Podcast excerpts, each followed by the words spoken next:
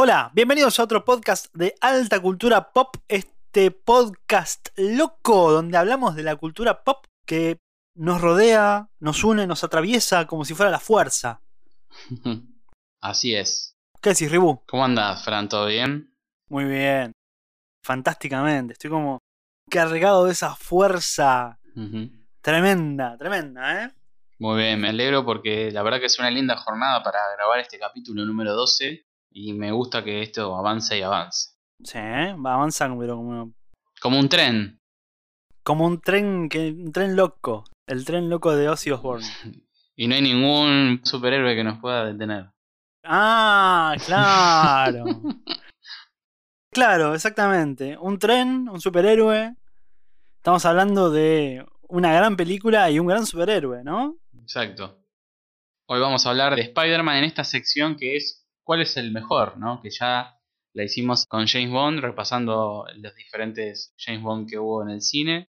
Y hoy, en este caso, le toca a nuestro querido vecino Spider-Man.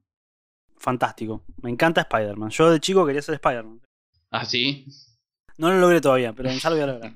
Está muy bien. Dame tiempo. En la época en la que estamos, creo que alguien te preguntaría, bueno, ¿cuál Spider-Man?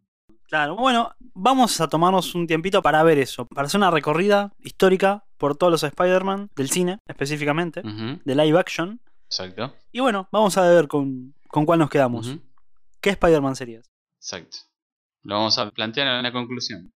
Bueno, el personaje de Spider-Man surge bastante más tarde, surge en la década del 60, pero eh, trae un cambio interesante a lo que venían siendo los superhéroes, que hasta ese momento eran adultos, particularmente blancos, hombres, obviamente, con excepción de la Mujer Maravilla, pero bueno, eso también es para otro capítulo.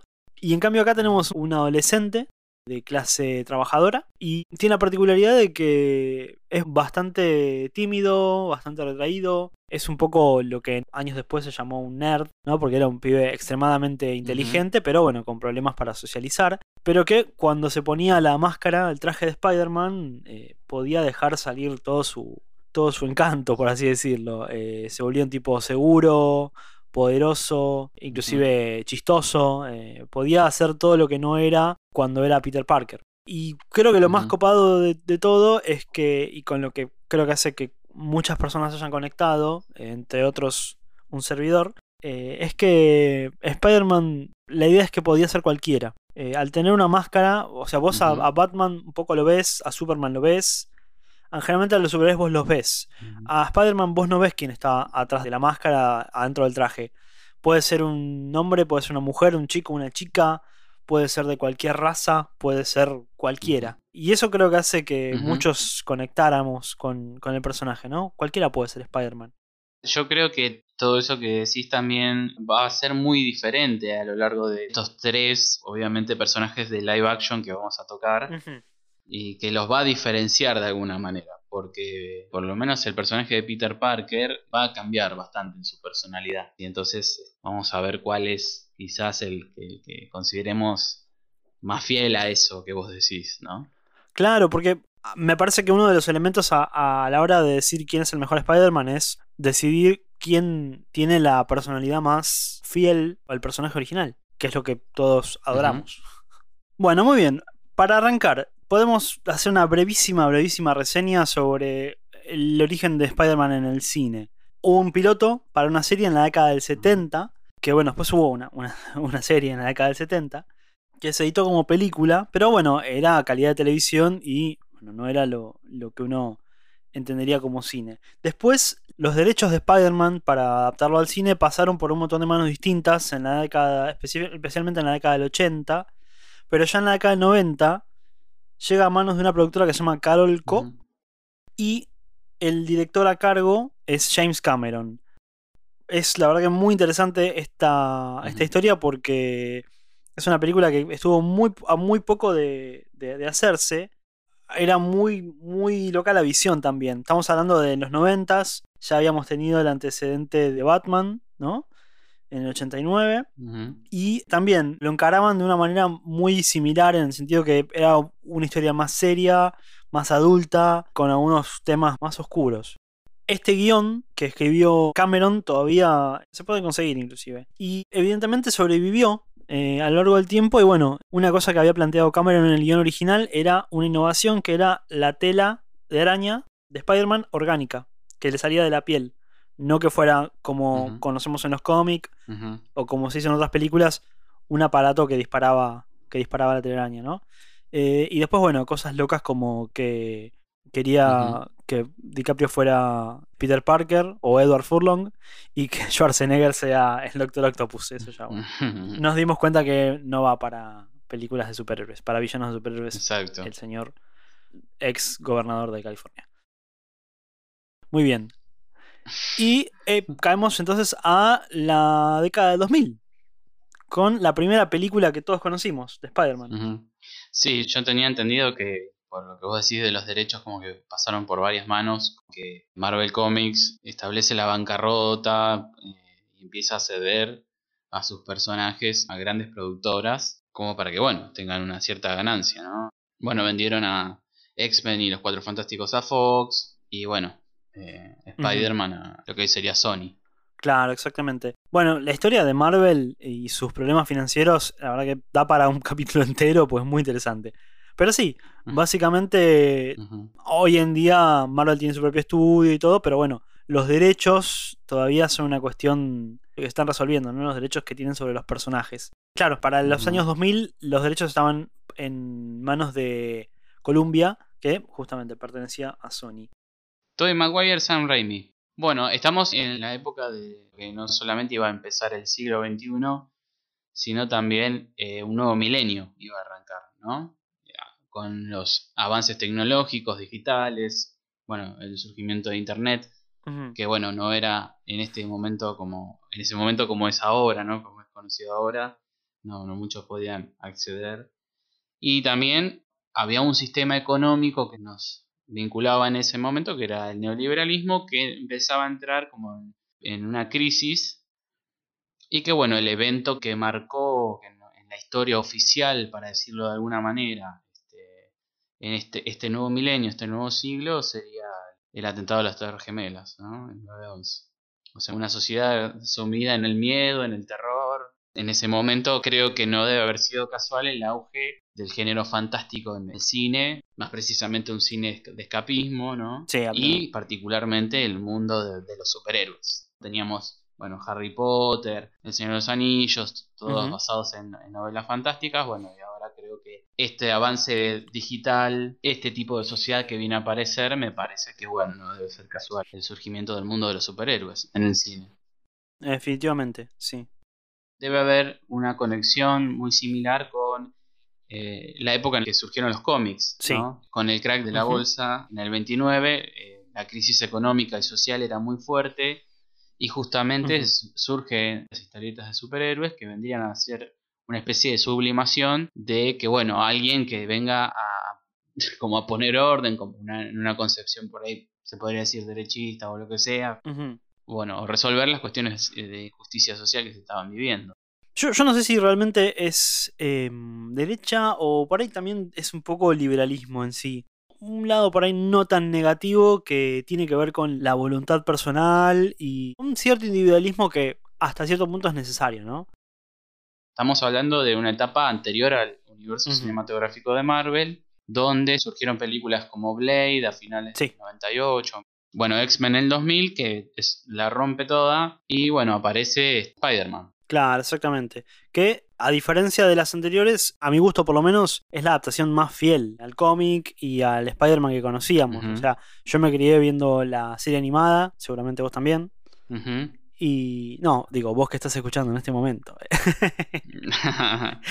Te hablo a ti. Y bueno, ver ese Spider-Man en el cine tenía muchos de los personajes, y no todos, los que uno conocía, eh, se veían iguales o muy parecidos. Entonces, bueno, era realmente una adaptación fiel, cosa que por ahí no, había pasado tanto con X-Men, que era. Uno recordaba mucho más coloridos y, con otros personajes.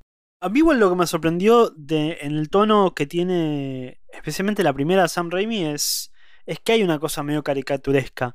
Eh, el Duende Verde, si bien no tiene una máscara, eh, o mejor dicho, tiene como una especie de casco, eh, y no es un duende, la personalidad de Norman Osborn y que después es el duende es súper eh, exagerada.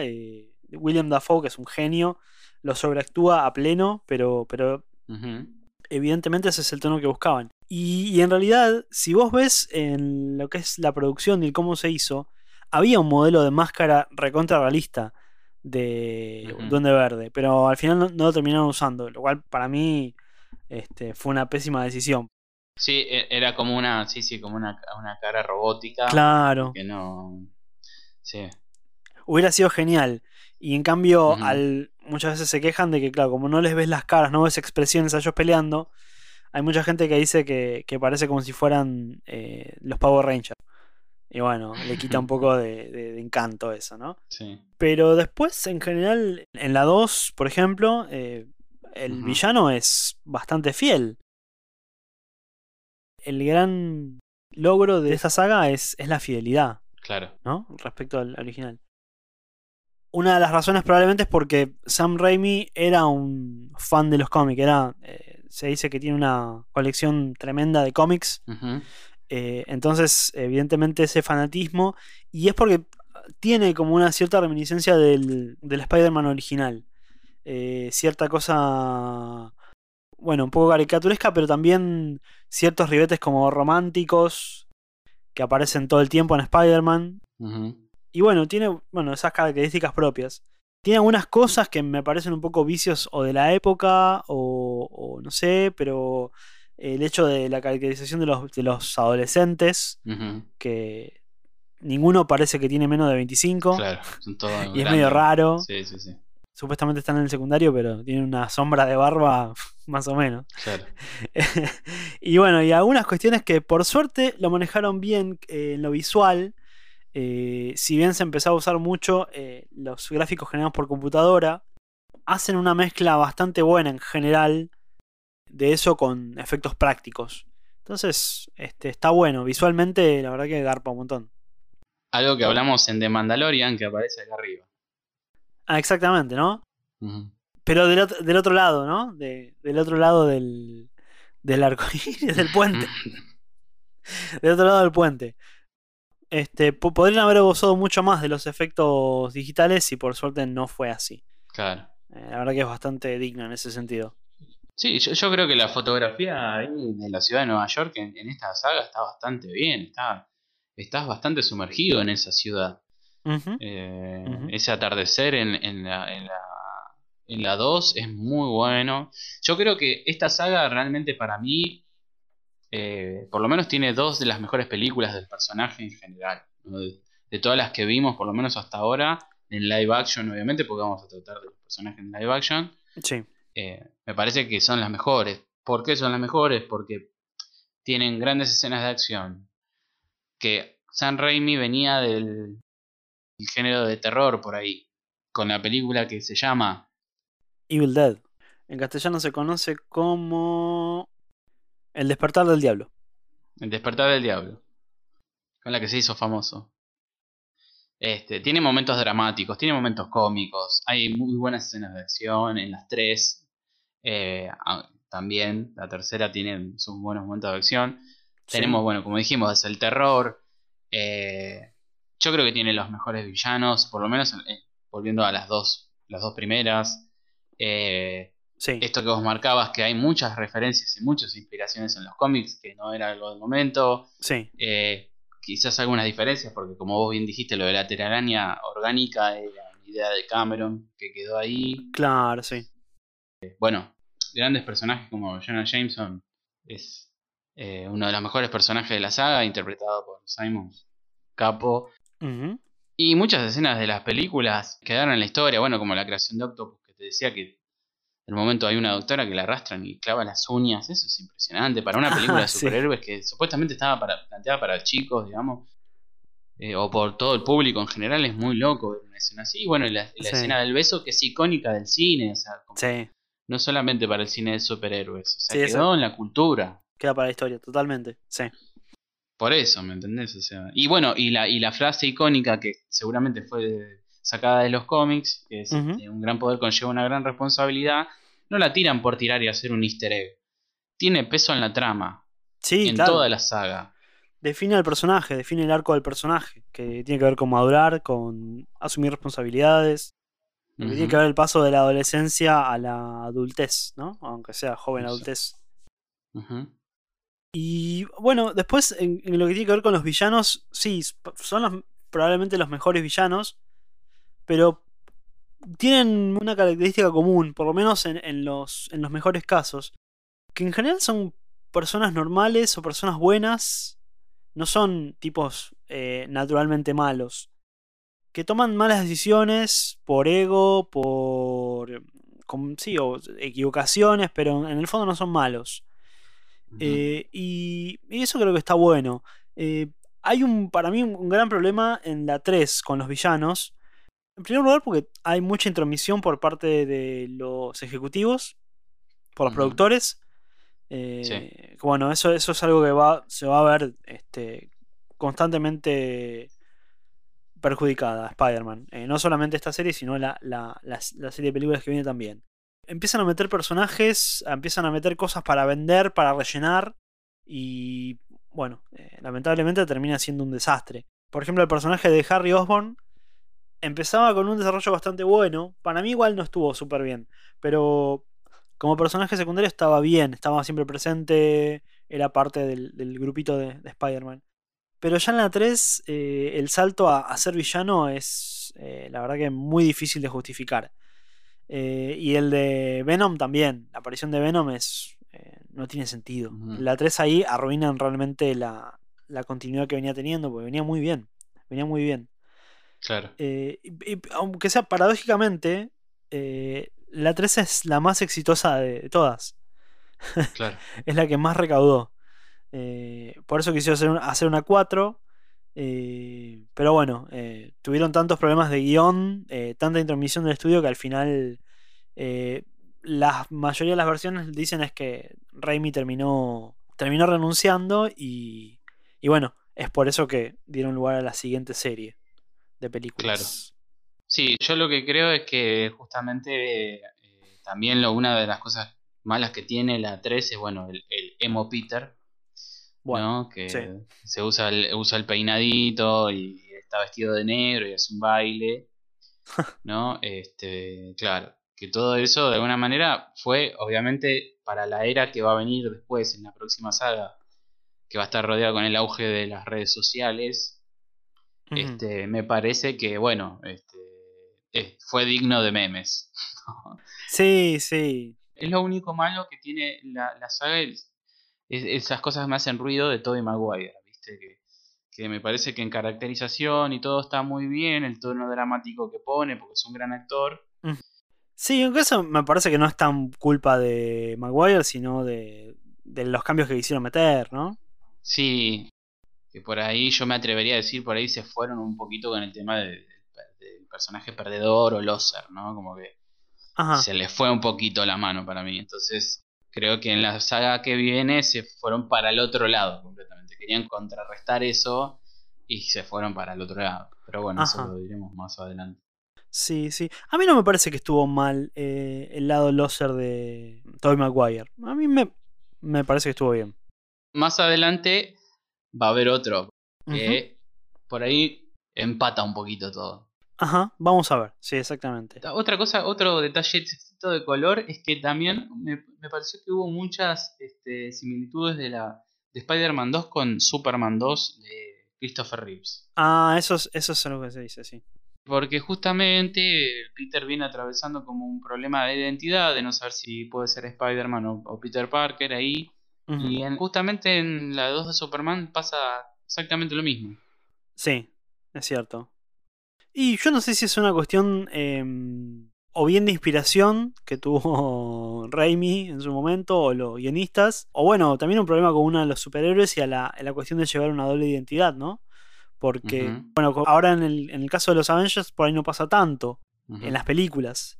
Eh, en los cómics es diferente, pero tratando de llevarlo a la realidad, es muy difícil mantener una doble identidad, ¿no? De, tratar de cumplir como superhéroe y a su vez como ser humano con todas tus obligaciones. Sí, lo que dice la frase, es muy difícil, estamos en tiempos donde la responsabilidad tiene una carga y creo que Spider-Man la representa muy bien, tiene sobre sus hombros un montón de responsabilidades, ¿no? Claro. Y en esa entrega en particular es como que, bueno, dice, está bien, yo tengo una responsabilidad, pero no todo depende de mí. Hay cosas que van a seguir pasando y yo no voy a estar en todo. Entonces es como... Es complicado, es complicado. Sí. Porque aparte, eh, ser un buen Spider-Man a veces le impide ser un buen Peter Parker. Claro. Eh, y entonces, eh, bueno, está, está, en una lucha constante entre una cosa y otra. No me parece mal, ¿no? Como... O sea, por ahí tiene su similitud con Superman 2, pero...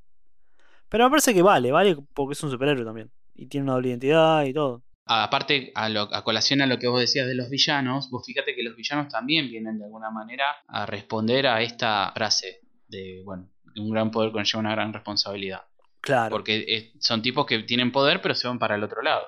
Bueno, eh, este, el mismo Peter al principio eh, no usa los poderes para, para el bien. él aprende esa lección de la peor manera, ¿no? O sea, él quiere utilizarlos para ganar plata, para levantarse a Mary Jane. Claro, para tener un auto lindo y, al final como resultado termina muriendo el tío por un descuido de él. Sí, tremendo. Tremendo, tremendo eh, mensaje, tremenda enseñanza, ¿no? Que, eso, la verdad que en sí, obviamente no así, pero está bueno el, ver que la vida muchas veces te enseña las cosas de la peor manera, ¿no? A veces necesitas darte una tremenda piña para aprender algunas cosas. Y está bueno eso. Yo creo que Sam Raimi primero dejó todo esto y diga, bueno, y ahora háganlo ustedes, ¿viste? Rómpanse la cabeza ustedes, porque la verdad que, que, dejó la vara muy alta después de la 1 y la 2. Este, Definitivamente, sí. Entonces, eh, igualar una película así que llegue a la cultura general, como con escenas, con personajes, con frases, la verdad que, que no, no, no cualquiera lo hizo. Y yo, para mí tiene un gran valor. Sí, sin duda. Bueno, Andrew Garfield Exactamente. Eh, Mark Webb, el director, Andrew Garfield, el, actor. A Mark Webb lo eligen por 500 días con ella, 500 Days of Summer. Fue la única película que había hecho hasta el momento. Película. ¿Sí? ¿Te gustó? A mí me gustó mucho, sí. Mm, está bien. Yo la tendría que ver de vuelta, pero no me acuerdo. bueno, en fin. Bueno, yo, yo la verdad que vi esta película eh, con los comentarios del director yo es una película que no, le tenía mucho cariño, eh, la verdad. Eh, pero empecé a ver realmente el, desde dónde lo hacen, ¿no? Con qué intención lo hacen. Y no me pareció mal. Me pareció interesante el planteo, me pareció, nada, valorable. Creo que es una película que, o una saga, digamos, que trata de hacer algo diferente y no está mal, pero lo que termina jugándole en contra es más bien eh, toda la intromisión que tienen eh, los ejecutivos y el estudio, como siempre. Claro. Lamentablemente. Porque bueno, a ver, lo que plantea Mark Webb con este Spider-Man es que está marcado por la tragedia, pero en este caso eh, del abandono de sus padres. Sí, hay, hay, hay, como una búsqueda de la independización de la otra saga, ¿no? Claro, evidentemente tratando de hacer algo, un enfoque totalmente distinto, claro. Lo que dice como metáfora de la película es que es alguien que sale a buscar a su padre y se termina encontrando a sí mismo. Y me gustó, la verdad que pinta bien, te la vende bien, así. Claro, eh, claro. Pero bueno, hay cuestiones que tienen que ver con la caracterización de Peter Parker que no resuenan con, con, el, con el, personaje original. Y bueno, cuesta un poco comprar ese, ese Peter Parker, ¿no? Como hombre araña. Puede pasar, muchas veces las ideas eh, son brillantes, siempre tenemos por ahí ideas brillantes. Sí. Y después cuando las llevamos a cabo, decíamos, y al final no era tan genial, o, por ahí no llegamos a, desarrollar una idea que teníamos eh, tan presente en la, en la cabeza, ¿no? Entonces. Claro, claro. No debe, ser fácil más cuando tenés esta intromisión de gente que te dice lo que tenés que hacer o cómo lo tenés que hacer. Claro, claro, porque yo creo que si se lo hubieran dejado a Mark Webb y a Andrew Garfield, que, puso mucho de sí en el personaje, es un actor muy talentoso, Andrew Garfield. Sí, eh, Es un chabón muy capo. Eh, creo que hubiera sido, por lo menos, no hubiera sido tan odiada como fue. Odiada. Claro. Eh, porque tiene cosas muy buenas. La verdad que es un tipo en sí que tiene su carisma. Tratan de darle un enfoque menos nerd, como más como de alguien que está afuera del todo, como que está desconectado de todo. Y como que no está bien él internamente. Hay un detalle muy, muy sutil, que es que al principio está todo el tiempo moviéndose, está como inquieto todo el tiempo. Y vos ves al final de la película el tipo está quieto, tranquilo, sereno. Y hay un cambio muy grande. Creo que también eh, juega con, la idea del original de, la madurez, de asumir responsabilidades, ¿no? De, la frase de, del tío Ben, que en esta película no está. Pero bueno, el concepto está, ¿no? Em, sí. Sí, eh, a colación a lo que decís de la búsqueda de una figura paterna, convengamos que el, por lo menos en la, en la saga anterior, estaba presente también. Directa o indirectamente también estaba muy presente, porque de alguna manera, justamente cuando Peter en la 2 tiene un problema de, identidad, sí.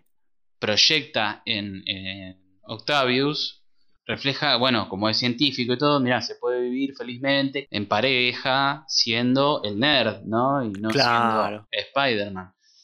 También hay como una especie de figura paterna ahí, y también con Osborn pasaba lo mismo Claro, que ahí entra en conflicto con Harry, ¿no? Que al revés, eh, era una figura ausente para Harry.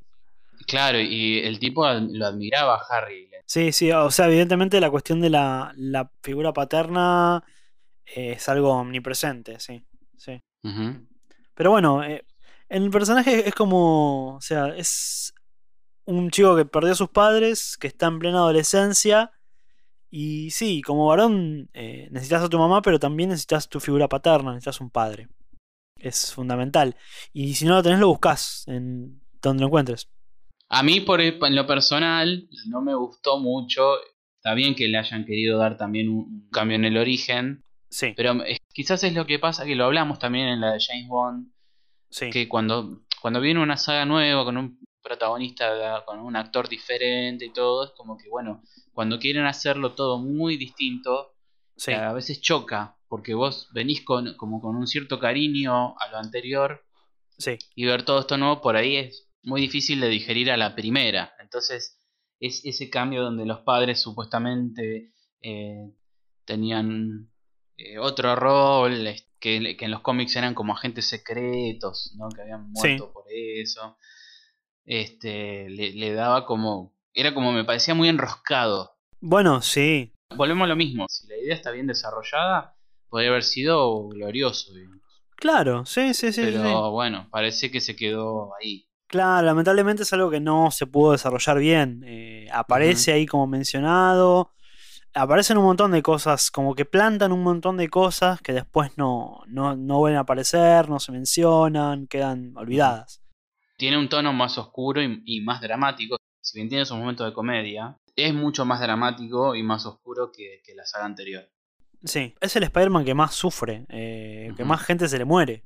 Claro. Eh, la pasa muy mal, la pasa muy mal eh, ese Spider-Man, llora todo el tiempo. No, convive con el, con el duelo todo el tiempo. claro. Con el duelo de los padres, con el duelo de... Bueno, de alguna manera este, lo duela un poco a, al Capitán Stacy que, se forma una cosa como de odio pero también de respeto al final, ¿no? Eh, y bueno, obviamente eh, la segunda que, trae la, trama, la trama antiquísima de Spider-Man de la muerte de Gwen Stacy, ¿no? Que, lo marca de una forma muy fuerte. Sí, yo creo que Mark Webb lo que, lo que hizo muy bien por ahí es eh, esta historia romántica, esta historia entre ellos, porque la verdad que, bueno, si bien creo que eran pareja o son pareja, no sé. por lo menos eh, en ese momento eran pareja. Claro, e, era, tenía una química muy buena los dos. Sí, clarísimo. Eh, y, muy. fue muy. creo que es una de las mejores cosas de, de esta saga. Este, esa química entre los dos, entre los personajes. Por ahí un poco demasiado me parecía a mí, por momentos. Claro. Eh, pasa que yo me pongo celoso, pero bueno. claro. Pasa que, pasa que es un Peter Parker más, como se diría en otras partes de Latinoamérica, cool. No, más Acá le decimos más canchero. Más canchero, claro. claro. Según lo que tengo entendido, hay mucha división. Hay muchos que según la época en que de chico que viste, te quedas con uno o con otro. ¿viste? Puede ser, puede ser. A mí, por ejemplo, la 2, hablando de la muerte de Gwen Stacy, yo creo que sufrió mucho lo que decía en un momento como el surgimiento de las redes sociales, ¿no? Porque en esta década lo que marca es eso, estamos hablando de 2012, las producciones tienen que guardar todo, porque se spoilea todo, se viraliza todo. Y creo que lo de la muerte de Gwen Stacy estaba recontra renunciada. Entonces vos estás viendo la película como diciendo, ¿y va a pasar o no va a pasar? Y entonces también no lo podés evitar, digamos. Pero bueno, yo creo que también, en parte porque es un personaje que en los cómics se moría, entonces era medio de esperarse que, le pasara lo mismo. Pero bueno, puede ser, puede ser. Eh, es complicado eso. Después, eh, hay algunas cosas que, que, bueno, también tratan de diferenciarse respecto al anterior. En lo visual, primero, es una película que ya eh, creo que labura mucho más con, con efectos, pero creo que en general es, muy buena visualmente, muy impresionante, ¿no? Eh, los, inclusive las, todo lo que tiene que ver con los saltos y las cosas, eh, las escenas de riesgo, digamos, son excelentes. El traje por ahí lo, lo, criticaban un poco porque decían que parecía una pelota de básquet.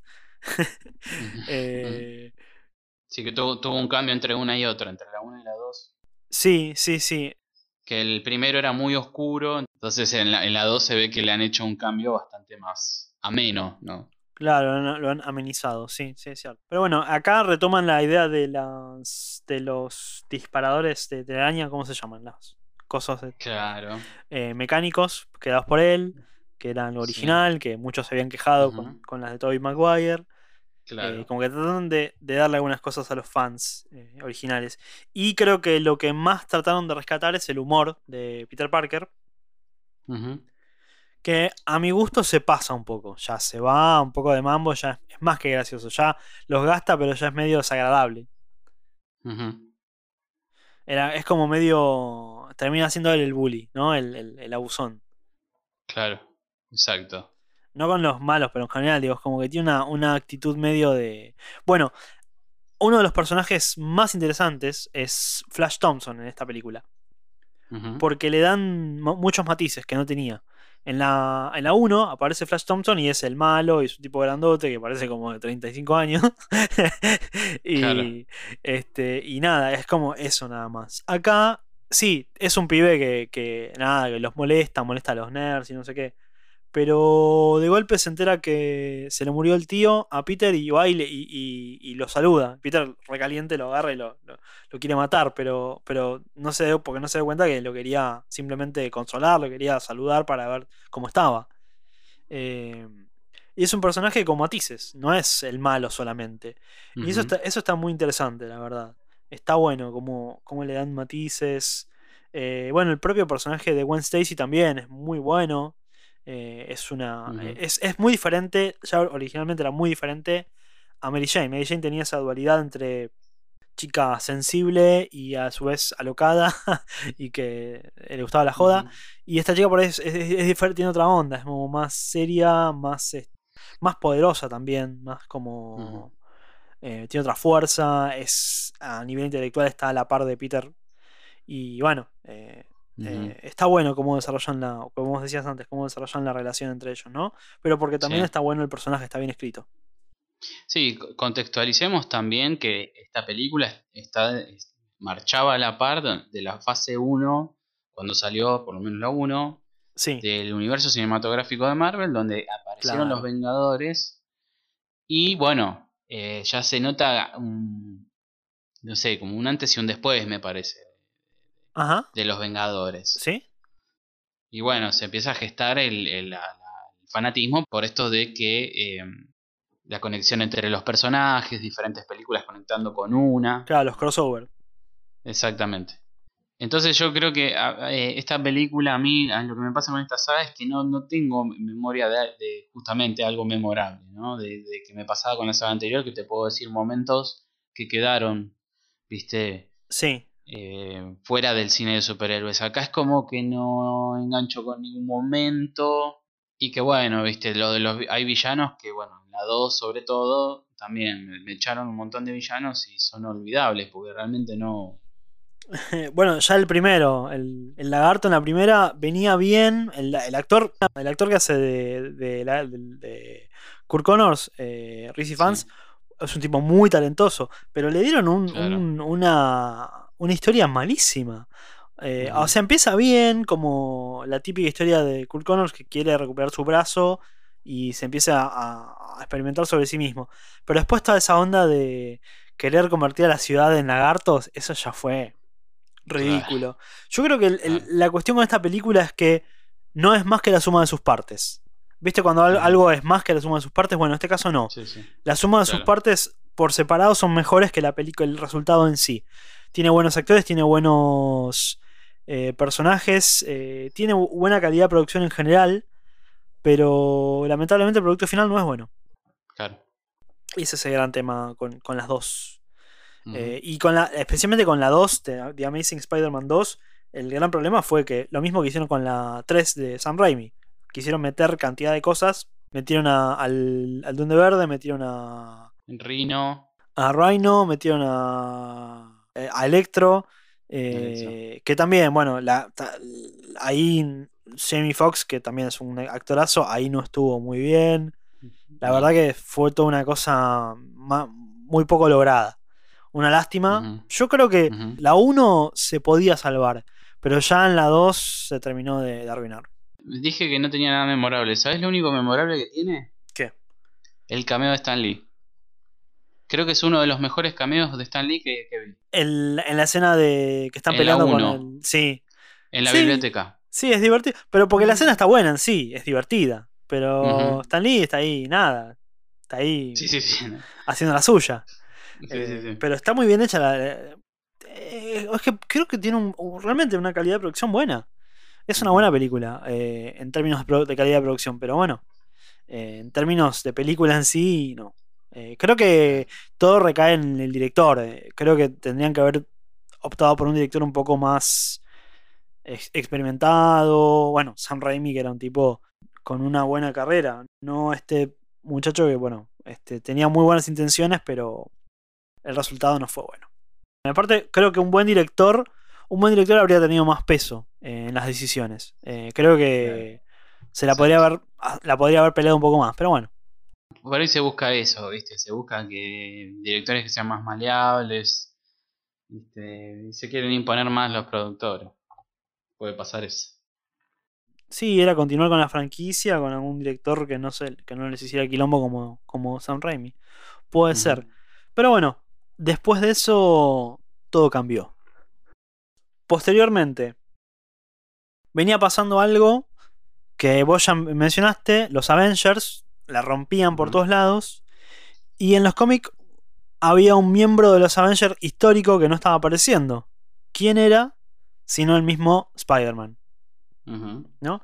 Los fans estaban enardecidos, pedían a gritos que apareciera Spider-Man y por cuestiones legales, ¿no? por cuestiones de derechos y eso, no, no podía aparecer. Era era de Sony, y, Marvel no podía utilizar el personaje.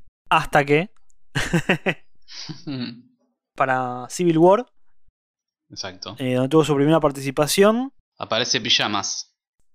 Exactamente. Un Peter Parker, un Spider-Man eh, y una saga completamente diferentes, ¿no? Ya formada un poco en el seno de lo que es el, el UCM, el universo cinematográfico de Marvel, un poco dependiente de, de Iron Man, de la figura de Tony Stark, pero, pero bueno. Hablando de figuras paternas. Totalmente, sí, sí, sí, sí.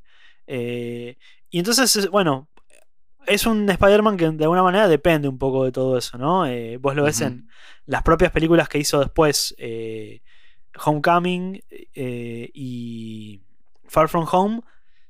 no se puede despegar completamente del resto del universo de Marvel y de la figura de Tony.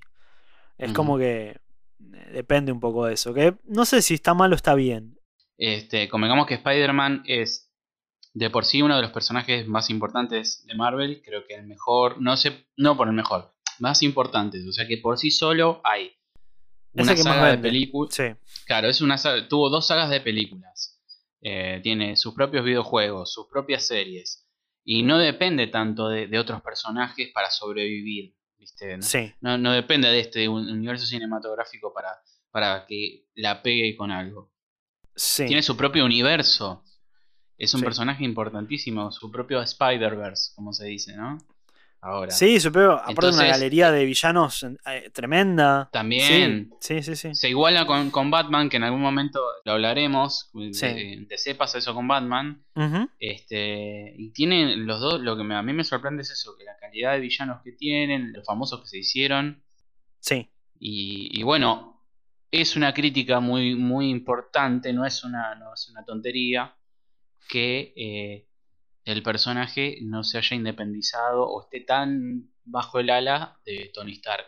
¿no? Sí, es cierto. Dentro del universo cinematográfico de Marvel. Que quizás igualmente en la 2 te dejan eh, como fue un broche de oro de, de- de Endgame, ¿no? Después Sí. de, de la muerte, de, alerta spoiler, de la muerte de, Ah. de Tony Stark. Sí. Este, como que el tipo, bueno, bien, usa la tecnología de Tony Stark, pero él se fabricó su propio traje, lo hizo a su medida, co- con lo que él, a él le sirve y le interesa, y me parece que ya hay un lugar para esa independencia, que ya va a llegar. digamos. Sí, Convengamos sí. que es el más adolescente para mí Claro. de los otros.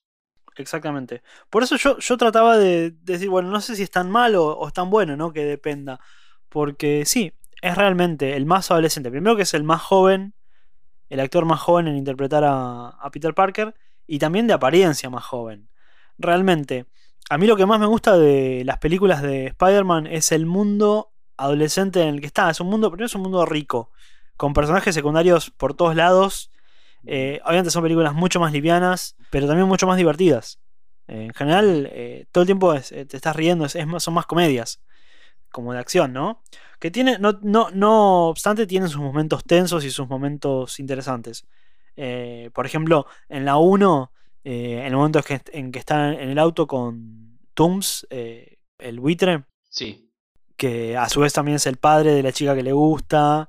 Y se da en ese momento una, toda una escena súper tensa, que está excelente. Y está muy bien manejado el tono, en general. Cosa que por ahí en otras películas no pasaba tanto. Era como más. Especialmente en las. En las de Andrew Garfield, el, el tono va y viene y va por todos lados. No, es como que no, no es consistente. Acá sí. Acá, eh, bueno, primero es un adolescente real. O sea, vos realmente te das cuenta que es un adolescente, no es un pibe mayor que está haciendo de adolescente. Y es un nerd, vuelve a ser un nerd, pero un nerd real, no el típico estereotipo con los anteojitos y, este, y la camisita. Eh, es un pibe, nada, es un pibe que le gustan cosas de pibes como armar eh, la estrella de la muerte de Lego con el amigo. Este, y nada, y es que, bueno, la dinámica que tiene con las chicas es muy diferente a, a la de Andrew Garfield. Andrew Garfield era un galán, el chabón era. Este no, esto acá es como mucho más. eh, Hay como una especie de empate entre las dos eh, representaciones anteriores. ¿no? Con Porque por un lado Tobey Maguire. Claro, con Tobey Maguire y con, Sí. y con Andrew Garfield. Porque convengamos que tiene esto que vos decís. Por un lado tiene, es nerd, Sí, es un tipo inteligente, pero eh, tiene su timidez. Y tiene su, su lado perdedor también. Y, Sí, y- pero que tiene eh, eh, cierto talento. O sea, tiene habilidades físicas hasta reales. Porque se ha visto en muchos videos como Tom Holland da esas vueltas y es un tipo acrobático sí. posta, ¿no? Sí, y aparte también intelectualmente, es un pibe súper inteligente. eh, Sí, sí, sabe sí. de todo tipo de cosas, de química, de todo, bueno, todo tipo de, de- en las ciencias eh, la rompe. Eh. Pero está bien llevado, no está exagerado eso. Claro. Vos realmente te crees que es un pibe real. que aparte hay una boludez que destacan, pero que está buena. tiene acento de Queens. Eh, Ah, mirá. eh, realmente se, se- se preocupan por darle un acento regional. Ajá. Que es una pavada eso, por ahí. Pero le da, real- le da realismo, le da realmente una cosa como palpable, como que es un pibe de verdad que realmente refleja mucho lo, lo que es el, el- el Peter Parker original.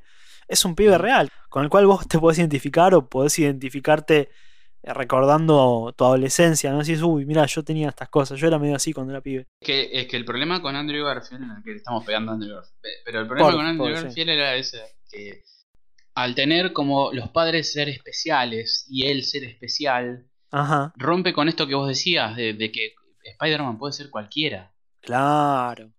Rompe con esto de que Spider-Man puede ser cualquiera. Entonces es como que, no, ese Spider-Man es único, es ese. Claro. Con Tom Holland vuelve esta idea de que, bueno, Spider-Man puede ser cualquiera, puede ser un pibe que con él te identificas con estas cosas que vos decís. Sí, totalmente. Eh, así que, viste, eso, me parece bárbaro. Y también, bueno, como decía, el mundo, ¿no? En el que habita. Eh, porque, bueno, esta, esta saga lo que tiene es que lo retrata mucho más como adolescente. Las otras, como que ya al principio es adolescente, pero después, como que va avanzando. Acá todavía vive en un mundo adolescente y hay otros compañeros de clase. No sé, me parece más realista en cierto sentido, ¿no? Menos caricaturesco o por ahí una de las críticas que yo tengo con este Spider-Man es que le falta un poco de dramatismo. Eh, como que le falta motivación realmente para... Yo creo que eso es cuestión de tiempo. ¿eh? Para mí en la tercera van a, van a bueno. si, si se va a realizar o no, porque eso todavía está este tema de la puja entre las dos, este, entre Sony y Marvel, no sé en qué quedó eso al final. No, creo que al final quedaron eh, bien, o como que acordaron seguir haciendo películas de Spider-Man. Claro. Es como que para mí le falta peso dramático a este, que, los otros lo tenían. Por ahí, en el caso de Andrew Garfield, lo tenía demasiado. Claro. Pero también es, un personaje. A, mí me gusta, y eso, en eso por ahí lo, comparo un poco con James Bond, ¿no? Eh, es un personaje que está marcado por la pérdida. Eh, lo veíamos en, en, la película de Lazenby, ¿no? Eh, al servicio secreto de su majestad, donde se casa y al toque le asesina a la esposa. Y en los cómics, Gwen Stacy es su primera novia. Antes de conocer a Mary Jane, estaba con Gwen Stacy. Y se muere, y encima se muere por culpa de él. Porque él la trata de salvar, la agarra con la telaraña, pero el tirón hace que se, le rompa el cuello a ella. Es tremendo, una culpa.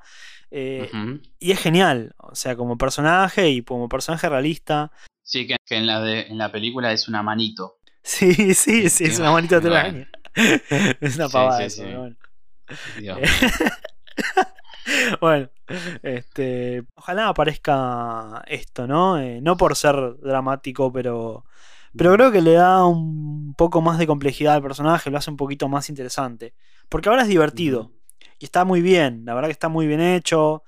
Las películas son divertidas, son, este, están muy bien escritas. Eh, todo el, la verdad que estos últimos años todas las películas del UCM están muy bien hechas. Eh, podrán ser livianas eh, o podrán tener temas interesantes o profundos, pero todas están bien hechas.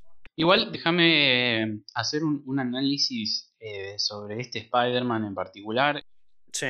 Pero hay, algo que, es muy realista entre la relación de Tony Stark y el Spider-Man de Tom Holland. Sí. Que es que, bueno, él le brinda toda la tecnología, ¿no? Él le brinda los trajes y, y todo. Sí. Y convengamos que tiene, tiene su cierto realismo eso. Porque convengamos que hay una diferencia, o sea, eh, hay quienes son dueños de los medios de producción, o sea, son dueños de, todas las cosas que se necesitan para, para producir cosas. Y nosotros, los que estamos afuera de eso, digamos, como Peter Parker, eh, no, tienen esas herramientas. Eh, llegan a su casa, por ahí están en el colegio haciendo la telaraña, pero no pueden desarrollar una tecnología para, para poder hacer estos, estos mecanismos en de las muñecas, ¿no? Estas cosas disparadores, ¿no? Sí. Entonces se lo puede ver, ojalá, en un eh, debatiéndolo, ojalá, o por ahí en algún momento lo podemos profundizar más esto, en otro capítulo o algo Sí. Pero me parece interesante que de verlo desde la perspectiva de, bueno, no lo veo como una eh, viene el Salvador o viene Eli. Eh, no, yo creo que hay que ver, eh, entender que nosotros, por ejemplo, yo lo, remarqué cuando hablamos del dilema de las redes sociales. Fuimos a una escuela donde teníamos dos computadoras nada más. Y no tenía computadora en mi casa. Entonces yo me iba a mi casa y tenía que jugar a la pelota porque no había otra cosa. No, no, no podía desarrollar una computadora. Sí. ¿Se entiende? Entonces, este, no me, gustaría que se lea así como de... Bueno, él, eh, pasa que Peter era inteligente y se esforzó mucho y entonces Tony Stark lo... Meritocracia. No, exacto, no. Viste, pensémoslo desde que, bueno, algunos tienen los medios y que podríamos quizás todos llegar algún día a ser Andrew Garfield, ¿no? De que podamos llegar a nuestras casas y tenemos los elementos para desarrollar estas telarañas, ¿no? Sí. Estas armas. Eh, bueno, sí. Eh, ojo, hay un detalle. Eh, en los disparadores de. ¿Cómo se llaman? Los cosos de telaraña. Los había hecho en la película original.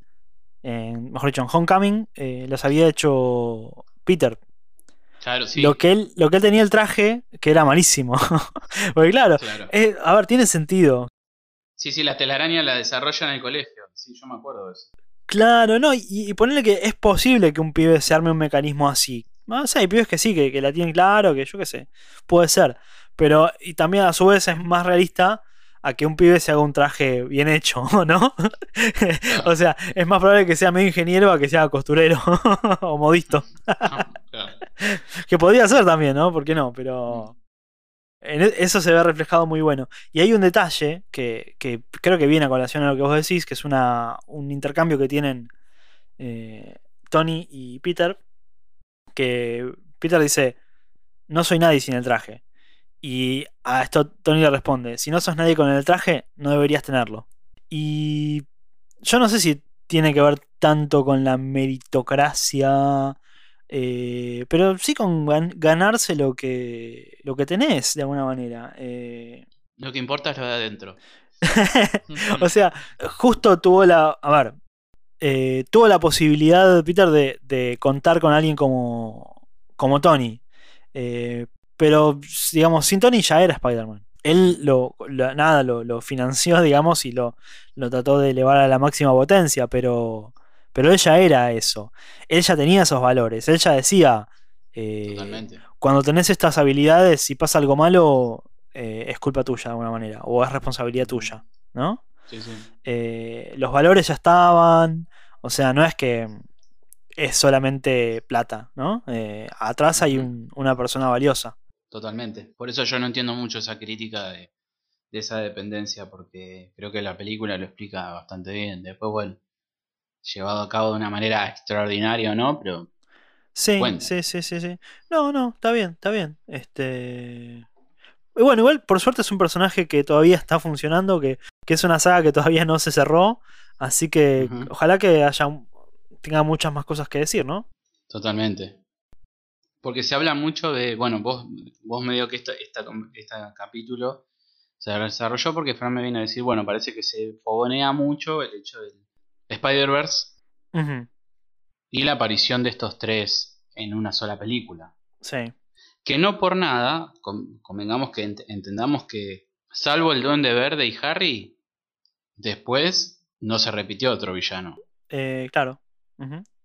Y son todos villanos diferentes. Entonces, eh, algo de esto debe haber. Ajá, mira vos. Bueno, habría que ver qué pasa con eso. Pero bueno, y entonces, yo ya me la jugué, Tom Holland. Tom Holland, eh, Sam, Raimi. Ahí, ¿no? Sí, sí, sí, sí, Pero a mí me gusta, por ejemplo, el hecho de que haya empezado con Gwen Stacy. Eh, porque es, una, es un momento que lo marca mucho.